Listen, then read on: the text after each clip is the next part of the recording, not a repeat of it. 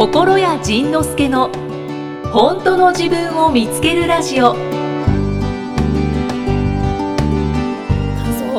感想。感想ではいはいはちょっとムーンを吹き飛ばしましょうか。い感想でも飛ばす。はい。またいっぱい来てるわすごいわ、はいまたたくさんいただいてます。ありたまがとうるたまるございます。一方よねなんかねたそうです。もうどんどん消化してますよ。はあすごいなじゃあじゃあ、うんえー、あこちらご紹介しよう。うん。ひとみさん。ひとみさん37歳どうした？どうした？いやいや小倉さん。がうん。まだムーンモード入ってると思って。なんか日暮らしみたいになってたんで。じゃあ、えー、ご紹介します。ひとみさんありがとうございます。うん校舎ひとみです。校舎ひとみ小倉さんいきさんお二人のこと本当に大好きでありがとう。いつもほっと一息つきながら聞かせていただいています。あホットキャスト。ホットキャスト。あいいですね新しい、えーさて先日品川駅を歩いていたら仁さんにばったりお会いしました。ちょっと待って危ない話じゃないやろね。大丈夫です。うん。ずっとお声を聞いたり武道館でお会いしたりしていてうん。一方的に知り合い気分になっちゃうことありますよね。ほ思わず「あ仁さん!」って普通に声をかけてしまったのですがう。ん快くお話ししてくださいました。その後テンションが上がりまくってう。ん一緒にいた車椅子の友人に「やばい大好きな仁さんに偶然ばったり会えたなんて持ってるね私。こりゃいいことあるね」とハイタッチ。う覚えてるその人。本当ですか？うん。あの武道館行きましたって言ってくれた人や。あそうそうあそうそうというかそうですね。武道館でお会いしたりしててって書いてるので。館行きましたって普通に言ってくれたからなんか普通に「おーい」って言った、うん、あ覚えてる覚えてる。そう、えー、と続いてます、うん。彼も、うん。この車椅子の彼も、うん。仁さんのこと知っていて驚いていました。おおそうなのね。うん。この人に会っただけでこれからいいことあるかも、うん。相当ついているかも、うん。なんて思わせる仁さんの存在級は、うん。もはや神社並みですね、おお嬉しいね。えーポッドキャストや大きなステージでお会いしていた印象と何も変わらず、ひょうひょうと軽やかで優しかった仁さん。はい。お会いできて本当に嬉しかったです。へえ嬉しい。えー I really love you って書いてまあすえなんて言った？今もう一回言って。何？I really love you I really love you I 私は何？あなたを本当に愛してます。ありがとう。こうやってね声かけてもらうのってやっぱ嬉しいのよね。なんかね。うん。でやっぱりドキドキするのがその終わった後にはい「どこどこいらっしゃいましたね」とか言われたらドキドキするよね。あー「うわーとか。この間もねあのちょっとレストラン行った時に、はい。ずっと奥さんと2人で行ってたんですけどで横に女性2人の方がいらっしゃってはい。でずっと奥さんとまあたわいもない話しながらうん。ずっと食べて、はい。でその女性お二人が先に帰られるところで帰られる時に「あの心屋さんですね」って言われて「ちょっとびっくりした死ぬかと思った」ってドキドキする。と思ったことがあった。それは私とある仕事場でおあの一緒の現場の方が、うん。あ最初は知ら知らなかったというか、まあ、私の声しか知らないので、うんうんうん。どういう姿かっていうの知らないんですけど、なんだっけアナウンサーの話になってで、えっと、お名前何ですか？みたいな話になって「イキです」うん。と言ったら「うんあ私好きなアナウンサーが、んイキさんって言うんです」って言うんでほ「へえあアナウンサーでイキっていう人ういるんだ」いるんだ、とうん思って。へえ、イキミエさんって言うんですけどねって言うんで 私びっくりして「そそれ私! 」そうそう向こうも「へえ!」もうなんか一気に二人でギューってなんか手を取り合って「なんでここにいるんですか? 」みたいな。感じ。マジで？そうなんです。それで。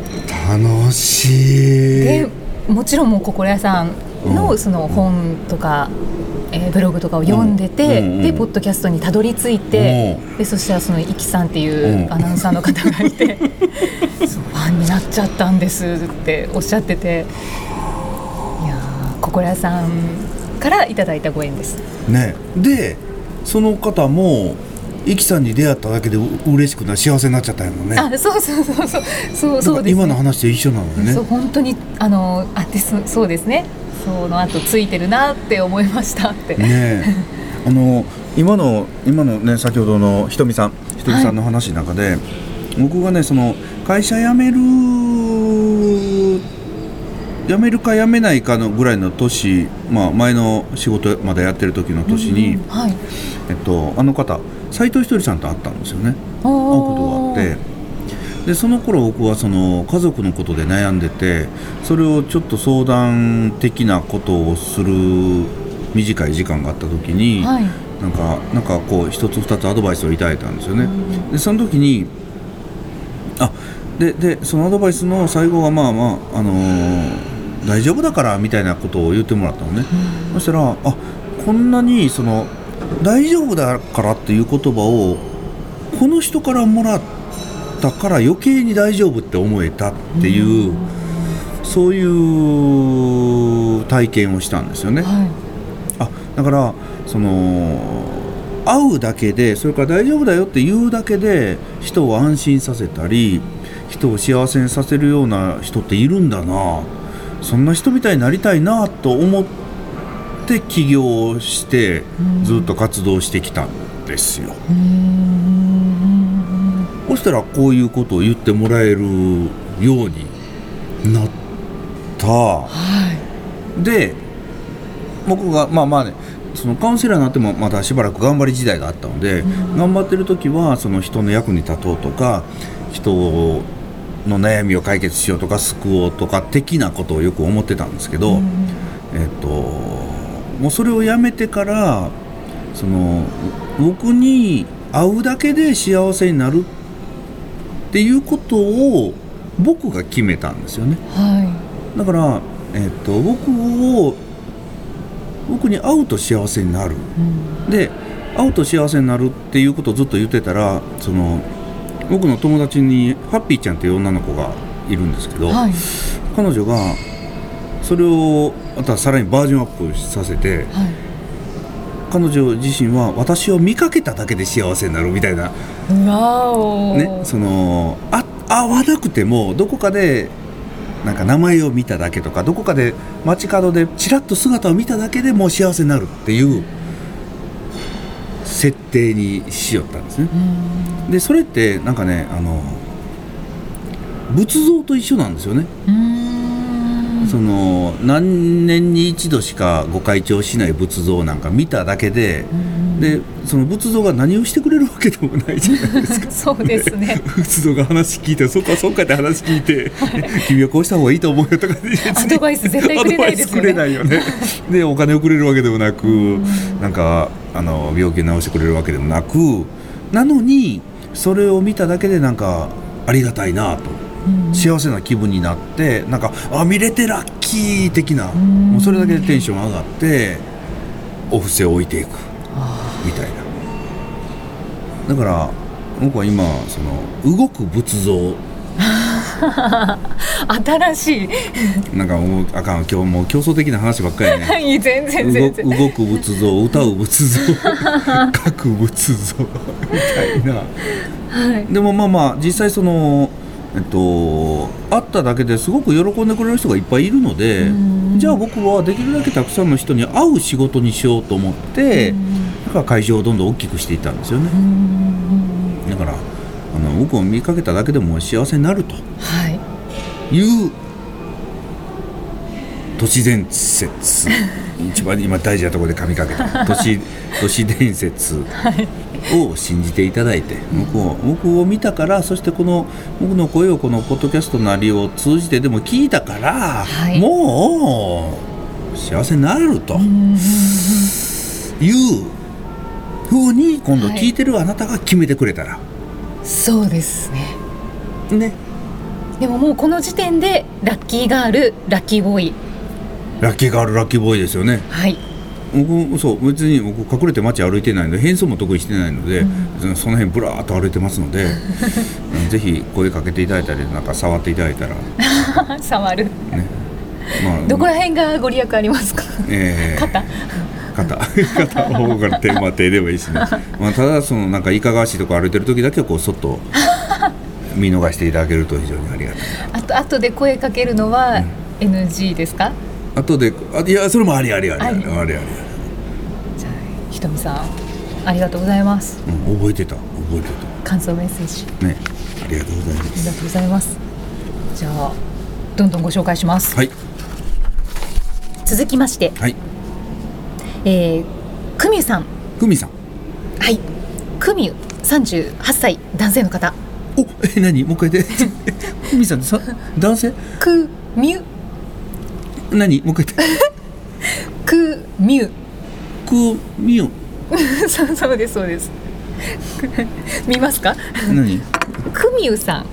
あくみよくみゅ。くみよくみよくみよさんね。そうくみゅさくんみさんくみさん三十八歳かなと思ったくみくみさんね。はい。くみゅさん。で男性の方です、はい。えー毎週楽しく聞かせてもらっています、はい。ありがとうございます。43回のラジオを聞きながら。四十三回のありがとう。えーっとですね自分に置き換えて思いを巡らせていますということなんですけど今ちょっと調べますね。43回の番組は行動した自分を褒めてあげましょう。あやっちゃったじゃなくてやったっていうあ話そうですんん。そうです。何々したでいいってう。んうんそれいうね。はいはいはいのラジオを聞きながらい。自分に置き換えて思いを巡らせています、はい。えー僕は後者で、はい。えー細かい作業が苦手で最近会社でとても大変な失敗をしてしまいました、ほえーでちょっと割愛させてもらってるんですけど、うん。まあ、失敗は上司に対応してもらいましたが、ううん。その上司はうん。年の離れた兄で,、ので基本うん。小さい頃から逆らえず、うん。職場でも萎縮している自分がいますで会社とは関係ないですが1年ほど前にも大変な失敗をして、うん。その時にうん。ADHD の診断を受け、うん。兄にも相談したのですが、うん。病気は逃げだと言われ、うん。理解してもらえませんでした。まで今回の失敗も病気のことを蒸し返され、うん。病気だと思っているから成長できないんだと、うん。きつく釘を刺されました、あうん。しかし普段から仁さんのブログやラジオに触れさせてもらっているうちに分かったのですが、うん。全て自分で自分を認めていないから、うん。現実として起こったことなんだと分かりました。で今後はもっと自分のやりたいこと、うん。普段は音楽をしたり、うん。映画を撮ったりすることが好きです、映画を撮ったりするの？ですね。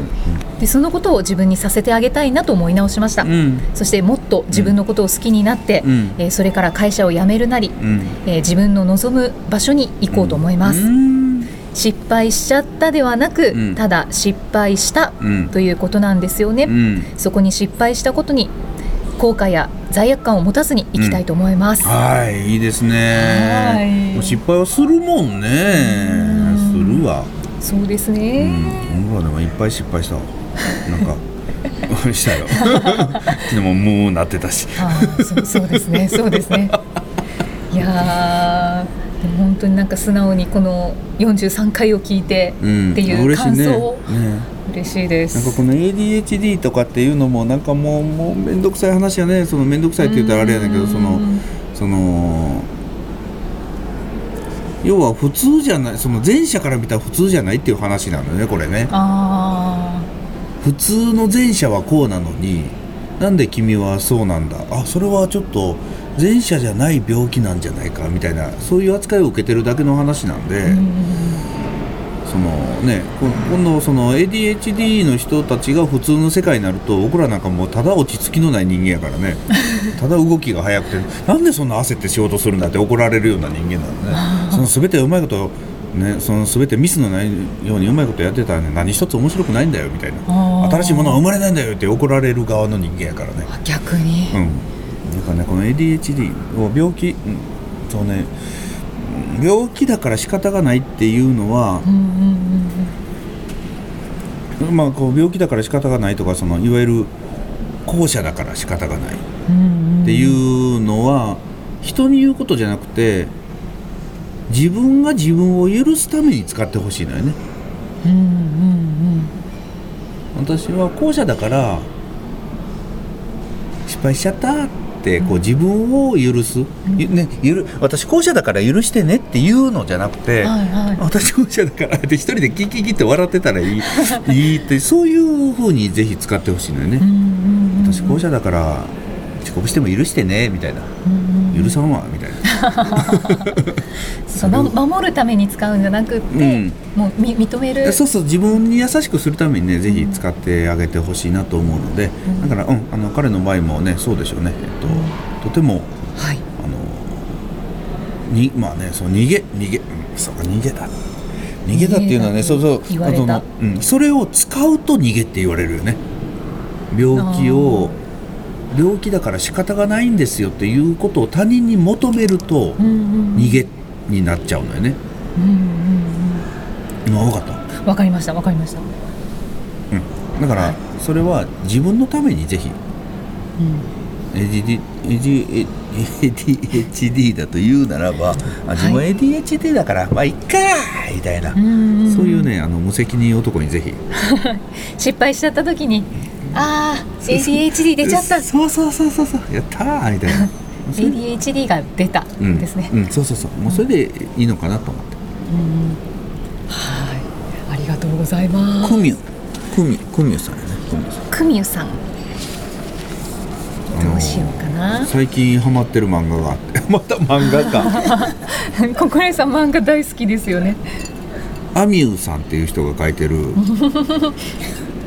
この似てる。この音止まれっていう。あなんかお聞いたこととある。漫画。おこと知ってる？知らない。おことの漫画で、うんうん。その手のつけられなかった悪い男子高校生がおことに出会ってどんどんこう人生が変わっていく物語なんですけど、あれココレさん前に一度ご紹介いただいたような。前はあれちゃう？真っ白の音っていう、ね、津軽三味線の。あ三味線そかう。今度はおこと。おこと。似てました。おこと。はい。そう似てんの？似てんの？でまたこれがねもうねなんかね僕漫画好きなんで次々とこういつも電子書籍で読むんですけどうん。この漫画がね進まないの。はもうね全然進まなくて。あなぜですか？あのねもうね1ページめくるごとにうーんムーンじゃなくてねうーんって考えさせられるの。うーんって。へえでおことってなんか春の海的なそのうん。お正月やったんタタタタタタンぐらいしか知らないでしょ？知らないですそれがもうねそういう世界とは全く全くじゃないんだろうけれどもものすごい世界でその、えっと、高校生たちが3人とか4人とか5人とか6人とかでチームを組んで合奏する。合合奏したりそれからソロで弾いたりするなんかそういう世界で。はい、でそういうものを聞いたことなかったんで、うん。おその漫画読みながらおことってなんだろうと思って YouTube で調べてみたら、うん。そういうのがねいっぱい出てくるわけよ。そしたらね、うん。もうねもうね聞いてられへんぐらいすごいの。うわーと思ってすごくて。すごい世界が広がってすごい世界があるの。ほんでそのその漫画から発生したそのその漫画の中に出てくるいくつかの楽曲があるんですけどその楽曲の CD をその漫画の人たちが作ってて、うん。で実際にその CD とか YouTube でもそのその人たちが高校生の体で舞台上で弾いてる映像があるんだけど、それを流しながらその本を読むともうねもう読まれ読まれへん。え泣いちゃうってこと泣ける泣ける。へもうグオグオ泣ける。ーそうなんあーってなる。わクミュさんの名前を聞いてそれを今突然思い出した。ーどなた？アミューアミューさん。あじゃあもうクミュって聞いた時点でもう話したいって思った。そうそうそう。もう最初からその引っかかったね。もうねすごいからあ漫画みんな漫画ってそんな読まへんのか。漫画最近読まないです読まねもうねなんかね僕僕はもう本書く人間だけど本読めないので もう漫画ばっかり読んでます。でも漫画は奥深い。奥深い。奥深いのよ。もうほんまねそのこの音止まれ。ぜひ。はい。皆さん。読むように。読むように。もうね半端なく感動します。何巻あるんですか？ん16巻ぐらいなんかな今。まだ続いてるのあかな？今続いてる漫画なんですね。今14巻まで。ああじゃあもうハマれば一気に読めますね。もうほんま危ないよこの漫画。気 気になった方ぜひ。うん恐ろしいです。はい。恐ろしい。失礼しました。はい。いえいえ。なんか今今続き読みそうになった。危ない危ない。本当にそんなにハマってるんですね。うん。次回はどんな気づきのお話が出てくるのか。お楽しみに。この番組は提供心谷仁之助。プロデュースキクタスナレーション生きみえでお送りしました。